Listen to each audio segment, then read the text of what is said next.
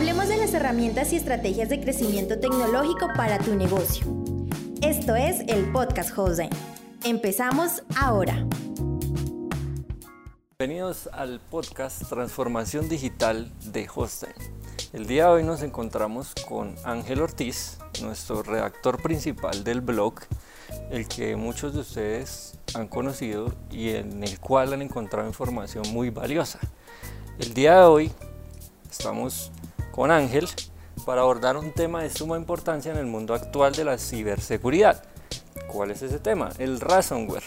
Este tipo de malware, que ha evolucionado de manera significativa en los últimos años, nos plantea unos desafíos multifacéticos y afecta no solo la seguridad informática, sino también la operatividad, las finanzas y la reputación e incluso la continuidad en el mercado de las empresas y las organizaciones. Dentro de ese complejo escenario, es esencial comprender las reacciones inmediatas que una organización debe tener a enfrentarse a un ataque de este tipo, a un ataque de ransomware. Entonces, querido don Ángel, empecemos por los síntomas visibles. ¿Cuáles son los primeros signos visibles de un ataque de ransomware y cómo deberían ser abordados? Hola Nicolás, gracias por invitarme. Eh, le hago una propuesta atrevida. ¿Qué le parece si, si, fijamos primero la atención en la importancia de nomenclar, de llamar por su nombre a cada tipo de ataques? No necesitamos ser expertos en el tema, pero es importante que alguien que sepa nos lo diga. Voy a colocar un ejemplo. Estamos hablando de ransomware. Ransomware es uno de los tantos tipos de malware o de ataques maliciosos que podemos recibir. Una persona común y corriente que no sabe, eh, quizás quiera utilizar una fórmula genérica para salir de su ataque. Pero si sabemos qué tipo de ataque es, hay todos unos protocolos desarrollados a seguir. Bueno, entonces para mí es muy importante y creería que para las personas que nos escuchan es muy importante saber que en primera instancia si identificamos de qué tipo de ataque estamos siendo víctimas, sabremos potencialmente qué hacer. Dicho esto, entonces, el ransomware, para aquellas personas que no lo sepan, se trata básicamente del secuestro de información eh, que toma, digamos, el atacante y por el cual pide un rescate. Entonces secuestra la información, la encripta y sobre esto pide un rescate. Puede sonar como muy fácil de asimilar, pero en términos económicos eh, tiene unas implicaciones grandísimas y puede perjudicar seriamente a las empresas. Ahora bien, para contestar su pregunta, hay muchas maneras efectivas de, detectar la sintomatología de un ransomware. Pero no sé, no sé, no sé qué orden tenga su más establecido, pero, pero pienso que es vital mencionar antes de la sintomatología cómo puede ser infectado una red, un equipo o una empresa con malware. ¿Cuál es mi punto?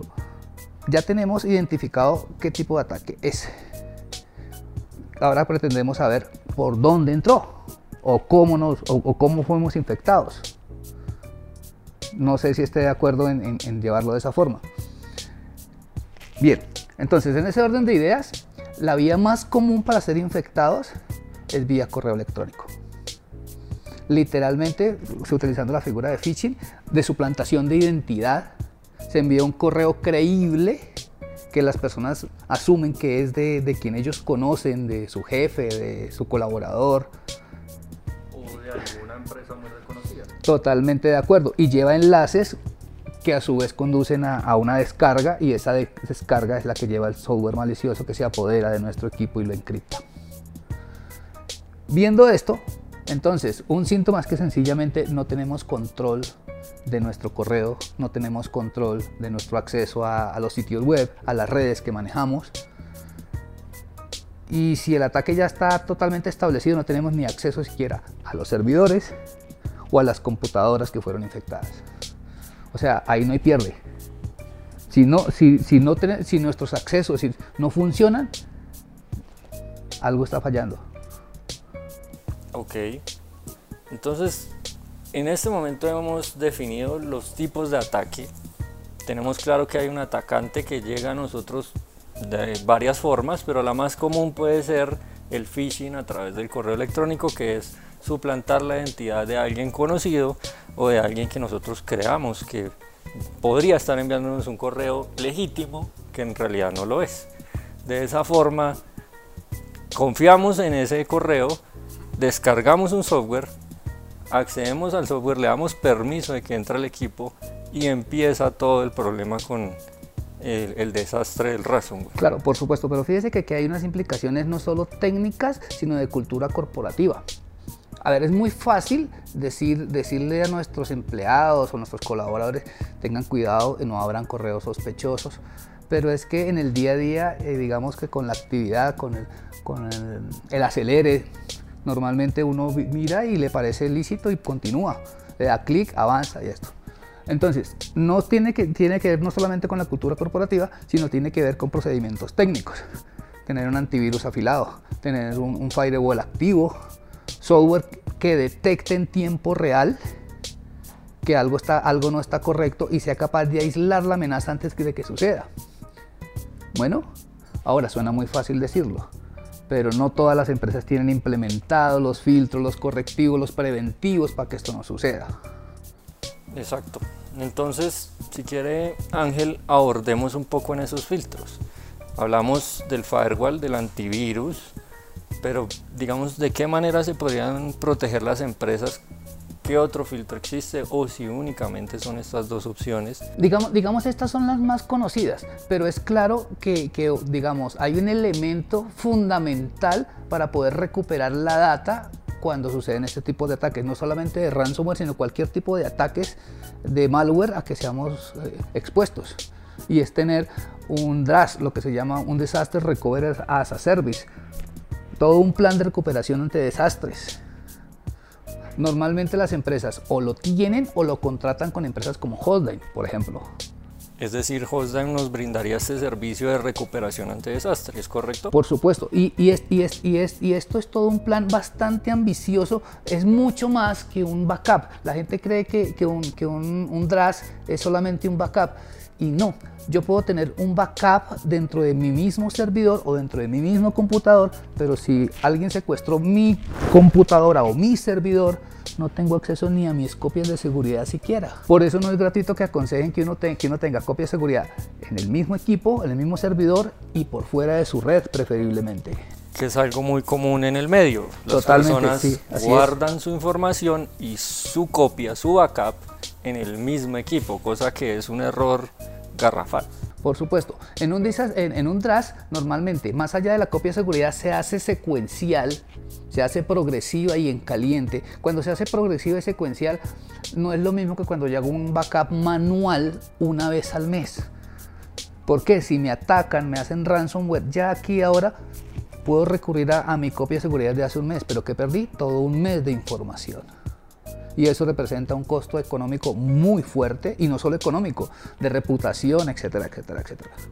Exacto. Y digamos, ya que estamos tocando el tema de la pérdida, ¿cómo podrían las organizaciones prevenir esa pérdida de sus datos valiosos una vez que tenemos un ataque de ransomware que ya infectó el sistema? ¿Qué podemos hacer en ese caso? Yo lo diría de una manera diferente. Eso sucede como con los seguros. Uno no compra el seguro cuando lo necesita, sino cuando no lo necesita. Un seguro de vida no se compra cuando usted ya, ya está agonizando en el hospital porque no se lo van a vender. La póliza se adquiere cuando usted se siente alentado y no sabe qué va a pasar. De manera que cuando suceda el evento trágico esté cubierto.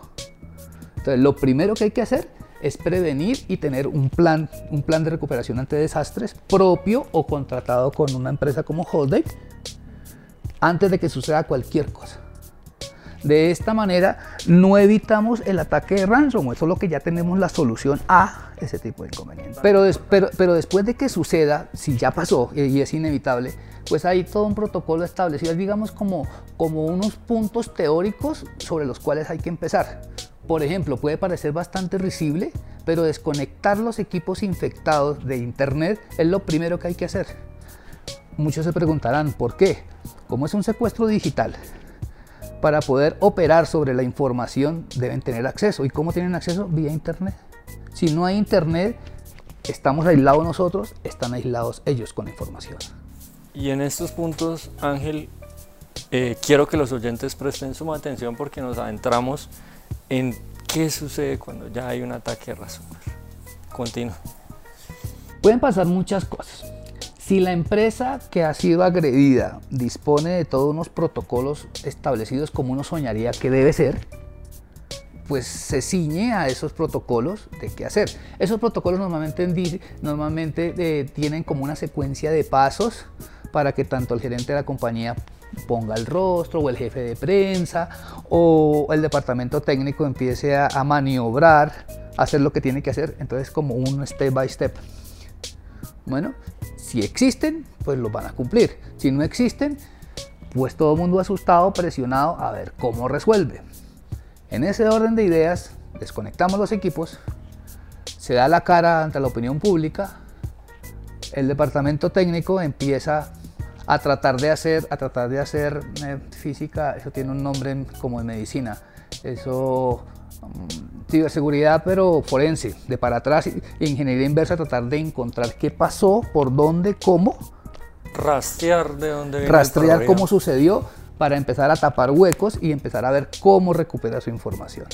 Exactamente. Identificar la raíz del problema. Por supuesto. Cuando todo esto está establecido en protocolos es mucho más sencillo porque ya eso pasa como cuando hacemos simulacros de un temblor. Ya sabemos qué hacer en caso de. Sabemos qué hacer sin la presión emocional del momento. En este caso todo sucede en caliente y bueno, la cosa se complica. Exactamente, así como en caso de temblor, vemos que un ransomware puede significar una pérdida muy importante para las empresas y existe ese término que ha usado eh, bastante que es la presión, pero llevémoslo un poco a la presión psicológica, esa, esa toma de decisiones. ¿Cómo podrían las organizaciones manejar esa presión psicológica y tomar esas decisiones cuando ya estas personas que nos atacaron empiezan a decir, bueno, lo vamos a extorsionar, usted debe pagar para recuperar su información. Vale, esto, esto, esto pues es un tema bastante sensible, delicado y lo que voy a decir es más una opinión que la verdad última. Y como opinión me puedo equivocar. Bueno, ¿por qué? Porque no es lo mismo, digamos, opinar desde lo teórico a tener que vivir la situación. Y es claro que, a, ver, eh, en, un caso coloquial, a un amigo le sucede un desastre familiar y yo trato de estar con él, pero por más que quiera estar con él, no estoy en los zapatos de él. Es él el quien está viviendo. Y tomar decisiones así es muy complicado. Es decir, está uno muy expuesto al error, demasiado expuesto al error. En ese orden de ideas, eh, dicen que uno debe denunciar a las autoridades lo que está sucediendo. De tal manera que ellos investiguen y presuntamente ayuden a, por lo menos, a identificar a, los causantes de este desastre, entre otras cosas.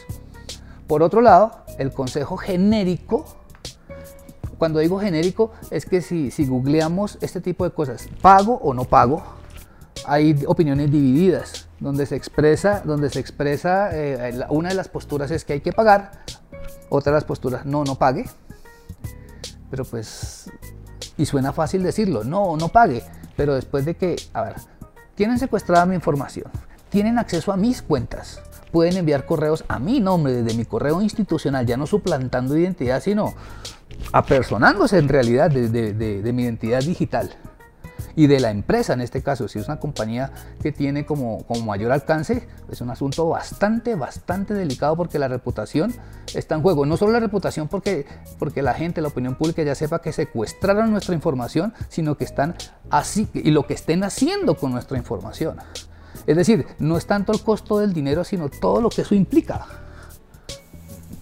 Sí, de verdad es algo muy delicado el tema de perder la información, la identidad y sobre todo con ese consejo de pagamos o no pagamos, entra la presión de decidir, bueno, si realmente yo pago se va a solucionar el problema, si no lo hago existe la autoridad que resuelva de manera oportuna y eficaz a la velocidad que yo requiero para que esto no escale a problemas mayores. Son temas bastante, bastante álgidos. Ah, digamos que los que estén como muy satisfechos con el sistema dirán que sí, que efectivamente se someten al, al, ciclo, al, tiempo que se demoren tratando de solucionar las autoridades competentes. Habrá quien diga que no, todo es válido. eh, habrá quien, quien diga, sí, efectivamente yo pago y me resuelven. Y si yo pago y no me resuelven y me siguen extorsionando. Puede suceder. Bueno, eso ya lo dejamos a criterio de nuestros oyentes. Sería importante que pudieran comentarnos sobre el tema porque es un debate ético complicado. ¿sí? Y continuemos. Digamos que hay gran parte de la problemática en cuanto al ataque de un ransomware es que nuestro personal y el equipo que hace parte de una organización en este caso no tenga en cuenta y no siga los pasos básicos para detectar tempranamente algo que sea ilegítimo, un correo que no es, no corresponde a lo que es, de pronto una dirección inválida o errores ortográficos. En ese orden de ideas, más o menos qué puntos adicionales deberíamos tener en cuenta para identificar un ataque de phishing, por ejemplo. Wow. Digamos, digamos que los consejos normales serían mirar el remitente, pero es inevitable que el remitente es, la parte que se puede suplantar más fácil. El remitente me refiero al nombre previo a el, la cuenta de correo electrónico. En segunda instancia, mirar al menos visiblemente la cuenta de correo electrónica que remite. Mejor aún, hay una opción dentro de todas las cuentas de correo para mirar los encabezados que vienen con las cuentas de correo. Allí podemos ver información valiosa como las IP remitentes, como el correo real que está remitiendo. Podemos hacer toda una trazabilidad. Generalmente no hacemos eso. Pero pues ante la evidencia de un correo sospechoso, no está de más seguir esa secuencia de pasos. Ahora, normalmente en las empresas medianas y grandes, pues hay un departamento de seguridad o de ingeniería en su defecto que puede, digamos, ayudarnos con todo este protocolo. Es correcto. Y indagando sobre el tema, eh, también identifiqué un detalle que va más ligado a, a este tema del hacking social donde de pronto nuestro hacker accede únicamente al equipo de uno de nuestros colaboradores en el cual nosotros confiamos y a través de suplantar la identidad de uno de ellos empieza a ingresar poco a poco correos que van a terminar afectando fuertemente y muy posiblemente van a terminar generando el, ataque de ransomware. Eh, frente a esto, ¿qué podríamos hacer? Si de pronto mi compañero me dice, descargue este archivo, instale lo que es muy urgente, es un proceso importante, y yo convencido de que es mi compañero porque está usando el correo interno de la corporación. Fíjese, que, como siempre pueden haber dos facetas a considerar aquí. Una, el tipo de protocolos de seguridad o de, o de consejos de seguridad que debe, debemos tener cada quien como persona, como individuos, para, para que no sucedan este tipo de, de, hacking social que mencionabas más ahorita. Y, y, es muy fácil decirlo, pero también sucede. Y eso implica manejo de contraseñas seguras, que casi nadie lo hacemos. Contraseñas seguras normalmente incluyen caracteres alfanuméricos, no solamente letras, sino que incluyan, no sé, punto y coma, asterisco, ñes eh, que incluyan números, que incluyan mayúsculas, que incluyan minúsculas. Entre más largas sean las contraseñas, son más difíciles de desencriptar. Por ejemplo, eh, ¿por qué menciono esto? Digamos cuando se hace hacking social, uno sigue patrones. O la persona que está haciendo el ataque, el, ataque contra, contra esas cuentas sigue patrones. Eh, contraseñas muy obvias, 1, 2, 3, 4, 5, la fecha del cumpleaños, eh, la fecha de alguna fecha especial. Por eso se llama social. Porque sigue unos patrones como muy fáciles, como muy comunes, como muy obvios. Bueno, entonces el uso de contraseñas seguras no va, no va a impedir físicamente que, que, ataquen a la persona para robarse sus cuentas, pero sí le va a colocar un buen primer filtro grandísimo al comienzo. Obviamente tener doble factor de autenticación en todos lados. Sí, muy importante. Si no tiene segundo factor de autenticación, nadie va a poder acceder a sus cuentas. Bueno, dicho esto como, como un asunto muy somero, como muy introductorio, entonces vamos a, realmente al tema que nos concierne. Una persona, por más de que sea la empresa, pues digamos, no por correo electrónico, presuntamente en una empresa el, flujo de información sucede porque cada quien tenemos unos roles que desempeñamos y los correos generalmente te van en esa línea, en las cuentas corporativas. Si ya se altera ese patrón y yo resulto pidiendo, no sé, el archivo contable cuando yo no trabajo en contabilidad y esas cosas, pues es... O sea, trato de mencionar eso como un ejemplo de que ya empieza uno a sospechar que algo está pasando. Exacto, a eso iba.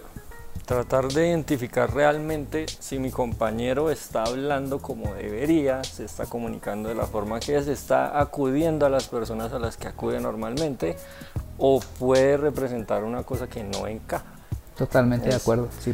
Es uno de esos filtros que podemos sumar a cómo podemos prevenir un ataque de phishing que, según hemos hablado, es una de las mayores formas en las cuales podemos eh, terminar recibiendo un ataque real de ransomware. Digamos que siguiendo con el tema de, de, los ataques de ransomware, hay dos puntos álgidos que son la gestión de los costos. ¿Qué sucede después de este ataque? ¿Sí? Podemos profundizar en los costos económicos asociados a lo que viene siendo la, opera, la interrupción de las operaciones, también todo este tema de cobrarme para recuperar mis datos y de pronto que yo no esté preparado en el momento y necesite contratar a expertos que me ayuden a solucionar la situación porque tal vez no lo hice antes o no tenía ese conocimiento de que podría blindarme con anticipación sí, hablemos un poco de estas estrategias para mitigar esos costos y realmente cuáles son estos costos después de un ataque o anteriores a un ataque. Wow, es, bastante, es bastante grande, digámoslo, el, el, tema que estamos mencionando. Entonces, digamos que voy a mencionar como algunas pinceladas a grosso modo. Cuantificar los costos, pues es bastante difícil. ¿Por qué? Porque es claro que la información tiene un costo para quien la usa, para quien la necesita y seguramente tenga un costo para el que la secuestra. Dicho esto, eh, más allá que nos, que nos roben software, que nos roben eh, bases de datos, que es difícil de cuantificar, yo creo que el daño más grave se hace a la reputación de la empresa. Y eso viene como, como en, los, en los intangibles como, es como tratar de cuantificar el amor, es como tratar de cuantificar las emociones, de ponerles precio. Es bastante complejo. Pero digamos que, que, la trazabilidad se puede establecer. Entonces hay unos costos que son los que yo normalmente calcularía y están los difíciles de manejar porque no, ¿cómo los cuantifico? Entonces, mm, depende mucho de qué tipo de información sensible manejen y depende mucho del tipo de empresa.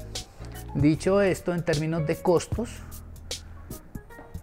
lo más difícil va a ser recuperar la confianza y la reputación de una compañía cuando esto sucede. Quiero mencionar esto como ejemplo, no en términos de que, a ver, esto le puede pasar a cualquier empresa. No voy a mencionar el nombre de la compañía, pero hace poco aquí en nuestro país sucedió que una empresa prestadora de servicios, de soluciones, eh, sea, entró en un ataque de ransomware, Total, que también es totalmente, bien importante. Totalmente. Y, y, aclaremos, ninguna empresa está exenta de que le suceda un ataque de ransomware. Cualquier empresa, grande, pequeña o chiquita, puede ser víctima de un ataque de esos. De hecho, hay cifras que nos demuestran que hay muchos ataques a diarios que son silenciosos, pero que en algún momento pueden llegar a nosotros. así es, así es, Nicolás. Y, esta compañía, el problema es que tenía muchos servicios contratados con muchas entidades y al secuestrar la información, no solamente secuestrar la información de la compañía afectada, sino de todas las empresas debajo de ella a las que le proveía el servicio de alojamiento de sus servidores. Entonces esto, esto representó, como diríamos coloquialmente, una gran papa caliente. Es algo difícil, muy difícil de prever y de manejar. Claro que sí. O sea, cito esto como ejemplo en términos de que enfatizo, a cualquier empresa le puede pasar. Y el problema es que al menos, al menos los colombianos acostumbramos a encontrar soluciones sobre la marcha, pero no a prever escenarios. Exactamente. Y entonces, pues imagínese, imagínese eh, una empresa que no puede acceder a esa información, pero la, la responsabilidad directa no fue de ella, sino porque atacaron al proveedor de servicios. Es algo muy, muy complejo, con muchas aristas, y es una situación que no quisiera vivir yo ni, ni, que la viviera la compañía en la que yo trabajo, porque es muy complejo de manejar. Don Ángel, muy importante esta, esta apreciación y este ejemplo, que de verdad no queremos mencionar nombres, pero fue noticia nacional lo que sucedió y pues es bastante grave que no solo afectó como tal a la empresa principal, sino que también a sus clientes. ¿sí?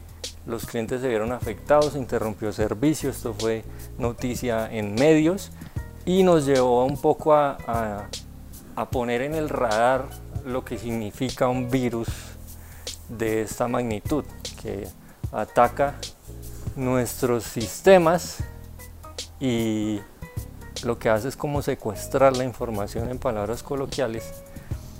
Y pues dentro de, esta charla muy constructiva que nos invita a tomar acción antes, no, a que nosotros seamos los próximos en salir en televisión nacional, sino que tengamos como esa capacidad de no apagar el incendio cuando ya vemos las llamas, sino de tener todos estos protocolos, estos filtros, estas herramientas de seguridad que nos van a permitir eh, evitar un ataque de ransomware.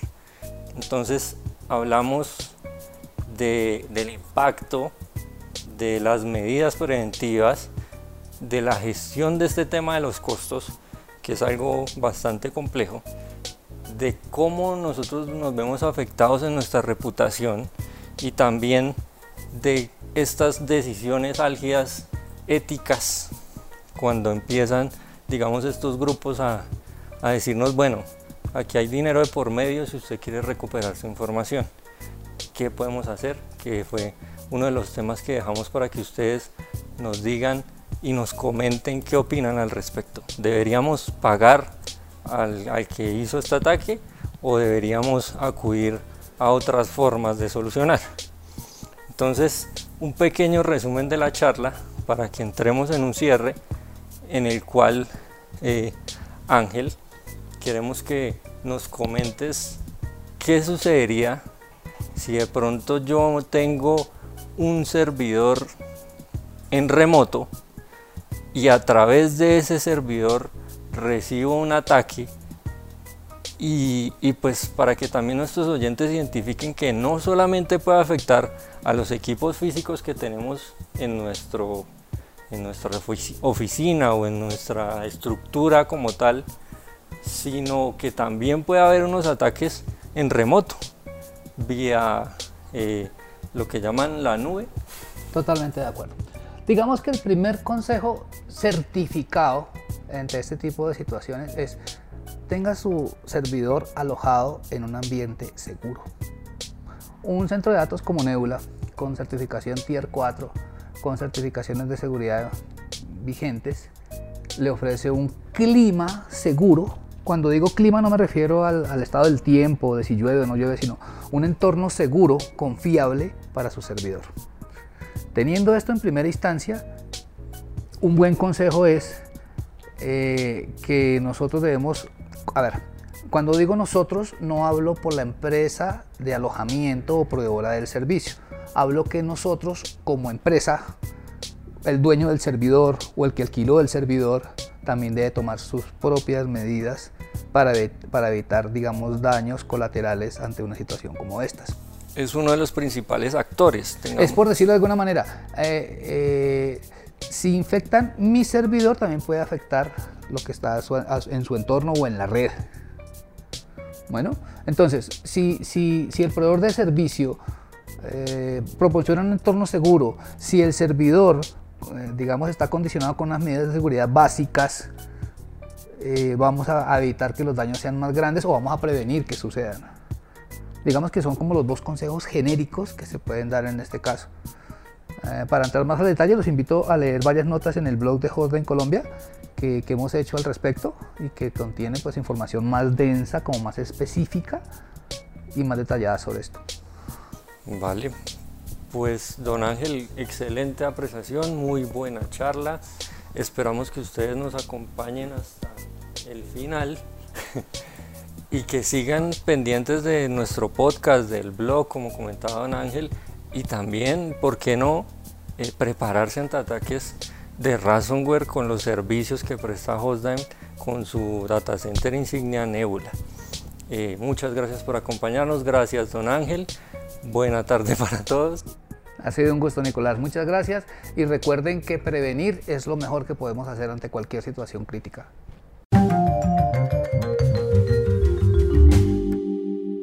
Acabas de escuchar un podcast de Jose.